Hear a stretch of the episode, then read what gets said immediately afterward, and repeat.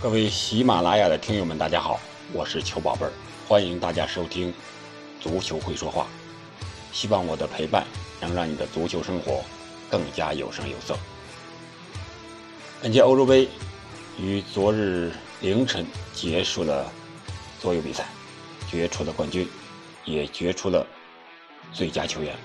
意大利门神唐纳鲁马喜获最佳球员，这也是。欧洲杯历史上第二位被评选为最佳球员的门将，第一人是1992年创造丹麦神话的彼得·舒梅切尔，也就是我们现在所说的老舒梅切尔。那么，我们来看一下唐纳鲁马在本届杯赛上的一个表现。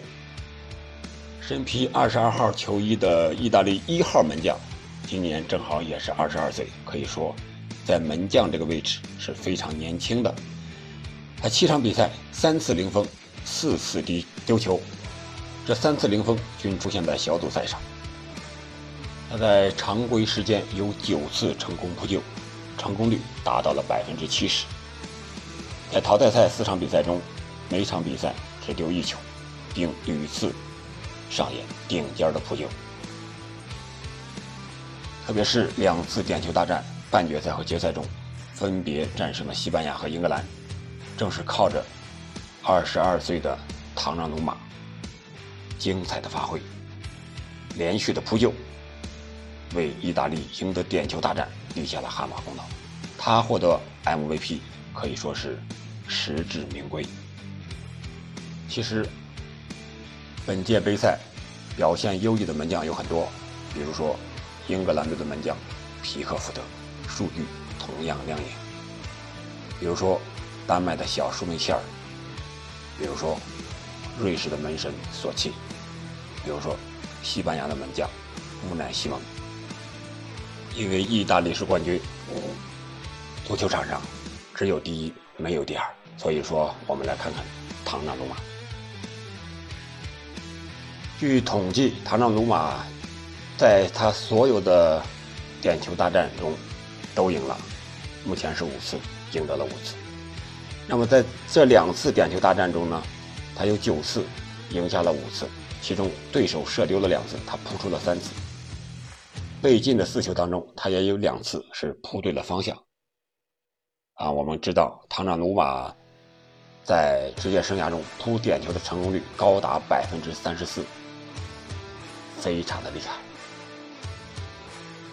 站在一个守门员的角度来看，他扑救的时候最怕的是什么呢？一个是皮球突然改变方向，这是守门员最怕的。皮球为什么突然改变方向呢？就是乌龙球。你门将再厉害，架不住本方队员的突然伸出一脚，那么一碰，改变了方向，球的速度非常快。只要改变一点方向，守门员没有任何办法。而恰恰本届欧洲杯赛乌龙球最多，达到了十一个，是往届欧洲杯赛乌龙球总数的和还要多。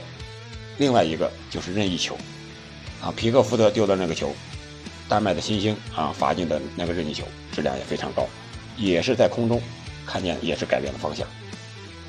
我们可以回顾一下卡洛斯对法国队那场。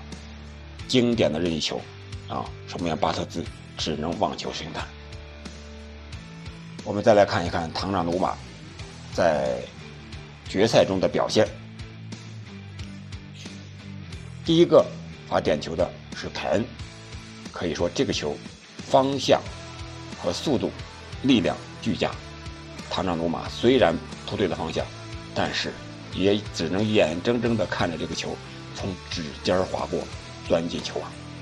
第二个是马奎尔，马奎尔这个球质量也非常高，打了一个上角，可以说速度与方向也是非常好的。守门员唐纳鲁马猜错了方向，只能目送皮球入网。那么第三个是拉什福德，拉什福德靠助跑赢得了速度，而且他这个速度是慢，靠慢打破了这个节奏。唐纳鲁马扑错了方向，猜错了方向，选择错误，但是拉什福德方向也没有把握好，皮球稍微偏了一点点，打在了立柱的外侧，弹出球网，没有进。第四个是桑乔，第五个是萨卡，他们两人的罚球速度和方向基本一致，都被唐纳鲁瓦猜对了。他们发球时候的角度没有角度，速度没有速度，正是守门员喜欢的半高球。所以说，唐纳鲁瓦扑出了三个点球，帮助意大利获得了冠军。那么唐唐纳鲁瓦为什么他的扑点球率成功率这么高呢？啊，据他自己透露啊，每次比赛前，他都要和教练根据数据的统计，详细分析对手的点球习惯，将数据分析烂熟于心，啊，这是让唐纳鲁瓦变得更强大的一个原因。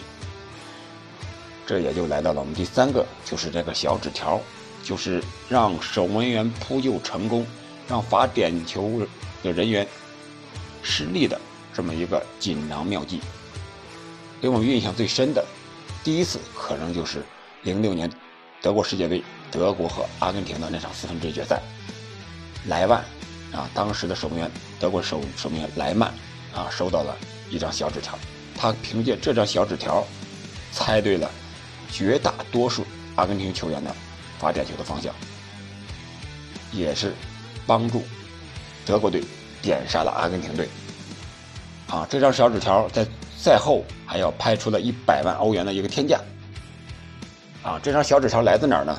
可以说凝聚了德国科隆体育大学五十名精英组成的智囊团的这样一个心血，就是一个大数据的一个表现，是现代时代大数据的表现。无独有偶，阿根廷队在吃了这个亏之后，在一四年世界杯上是燕长一智。也做好了充足的准备。他们点球大战面对荷兰的时候，也是靠着一张小纸条，罗梅罗扑出了荷兰队的两粒点球，进军了决赛。可以说，这小纸条的背后是整个体育大数据这么研究的一个成果，也是竞技体育的前进的方向。以后啊，体育大数据将成为体育竞争的一个杀手锏，不光是足球领域，其他领域也是如此。第四个，我们想说一说守门员的一小步与一大步。大家懂得足球规则的人都知道，守门员在扑点球的时候，只允许在门线上横向移动，而且在点球发出的一瞬间，必须有一个球站在门线上，就是说，守门员不允许提前向前移动，这就限制了守门员的选择。和扑点球的这样一个速度啊，所以说守门员的这一小步非常重要。他向哪儿跨出这一步，他可能就是他的方向在哪，他的力量就用在哪。对罚点球队员的人来说，是一个非常大的一个考验。那么我们上升到整个足球的高度，足球的规划、发展、未来的发展方向、教练的选择等等，都有速度。选择与方向这样一个问题，啊，小的到每个球员的一次过人，比如说梅西啊、C 罗呀，一个变向，一个过人，也涉及到速度、方向和选择。那么除了足球，我们看一看我们的人生是不是也是这样呢？其实这也是守门员扑点球给我们的人生带来的一个启示，就是。要想在职场上走得顺畅一些，就要在最合适的时候修正和选择最适合自己的道路和方向。我们要常常问自己：我是谁？要去哪儿？怎么去？什么时候到达？就像守门员扑点球时一样，要问一问这个人罚点球他的习惯是什么？我们应该怎么扑？在这些问题上，我们要保持清醒的认识。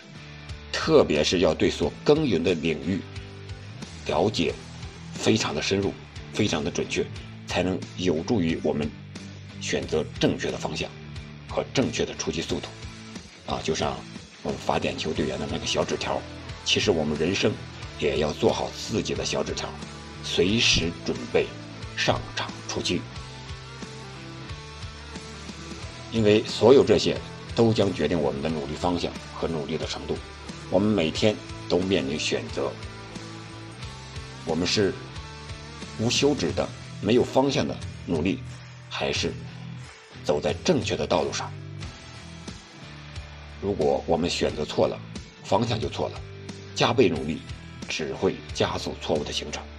这就是有些人有无效的努力啊这种说法。所以我说，选择比努力重要，方向比速度重要。选择对了，方向就对了，这样才可以加速行驶。其实这个方向，这个选择有大的方向，比如说我们的职业，也有小的方向。比如说，我们干一项工作用什么样的方法，等等等等。我希望我们所有的人员都能行驶在正确的方向上，快速的行驶在正确的方向上，做出随时都能做出正确的选择。好了，我们今天就聊到这里。这是守门员带给我们的启示，希望我的分享能为你提供一点借鉴。也欢迎大家继续关注足球会说话。更欢迎大家点赞、评论和批评指正，我们下期不见不散。